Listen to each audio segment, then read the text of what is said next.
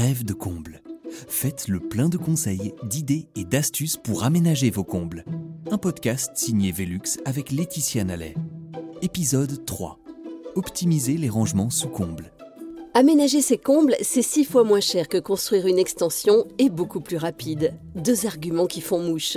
Certes, c'est un espace atypique et on est en droit de se demander s'il fera bon vivre sous les toits. Si vous avez respecté les bases, c'est-à-dire l'isolation et la création de fenêtres de toit pour faire entrer la lumière naturelle, alors la réponse est oui, il fera bon vivre là haut perché. Reste encore à aménager cet espace triangulaire qui paraît souvent peu spacieux.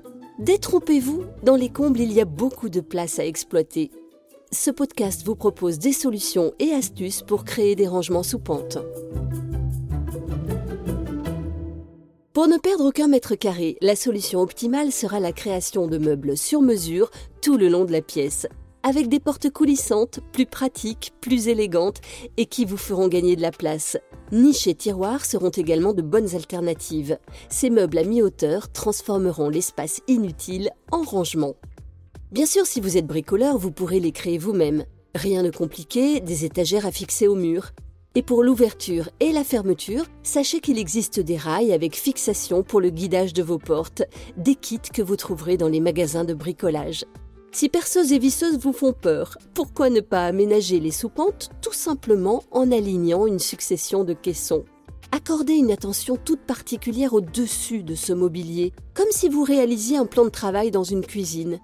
Une tablette d'un seul tenant, par exemple, pour recouvrir le haut des différents caissons.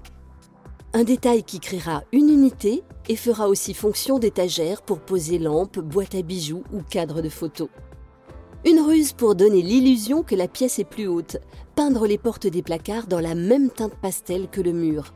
Évidemment, pour ceux qui préfèrent le mix and match, vous pouvez également aménager l'espace avec des meubles chinés ou trouvés dans le commerce dont la hauteur et la profondeur seront en adéquation avec la pente du toit comme par exemple des commodes, des bahuts, des meubles TV ou encore ces buffets enfilades vintage si recherchés aujourd'hui. Astuce, en supprimant les pieds des meubles, ils s'adapteront peut-être mieux à votre hauteur sous pente. Si vous avez besoin d'un bureau, installez sous la fenêtre une planche rabattable grâce à un système d'équerre. Planche que vous pourrez recouvrir d'un adhésif imitation cuir ou béton selon votre déco. Ce bureau modulable aura l'avantage, une fois relevé, de se faire discret quand vous ne l'utilisez pas. Parlons maintenant du mur pignon.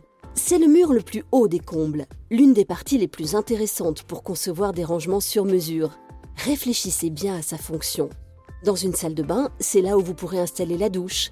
Dans un bureau, ce sera le mur parfait pour la bibliothèque, qui montera jusqu'au toit. Et ce sera aussi l'endroit idéal pour le dressing. Avec au moins 1,20 m de hauteur, vous pourrez exploiter la partie haute afin de suspendre les vêtements sans qu'ils ne touchent le sol. Le mur pignon a une forme en triangle et comme à chaque fois que se présente une problématique, la réponse n'est jamais loin. Pour fermer votre dressing, pensez aux portes coulissantes biseautées. Autre contrainte dans les combles, les poutres apparentes. Apportant un réel cachet, elles n'en sont pas moins des obstacles pour se déplacer. Après avoir pris conseil auprès d'un professionnel, n'hésitez pas à couper des bouts de poutre mal placés pour pouvoir circuler dans la pièce ou installer une douche ou un placard. Les poutres peuvent aussi servir de rangement pour poser des livres, fixer un mobile décoratif ou une lampe et même installer un vidéoprojecteur pour un salon télé que l'on imagine cosy avec des canapés bas, de la moquette au sol et plein de coussins, sans oublier des stores occultants pour que l'ambiance salle de cinéma soit totale. Et que fait-on des autres murs inclinés?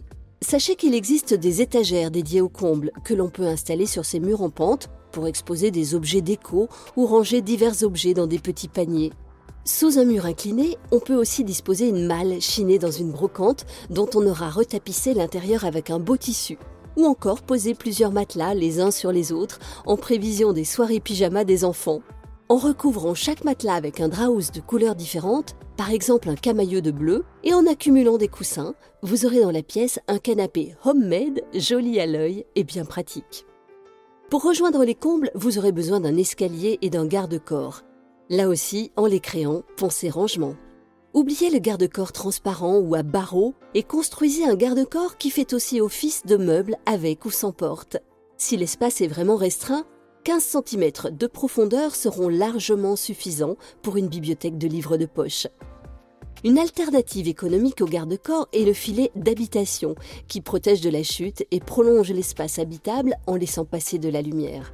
Un espace idéal pour bouquiner et se relaxer.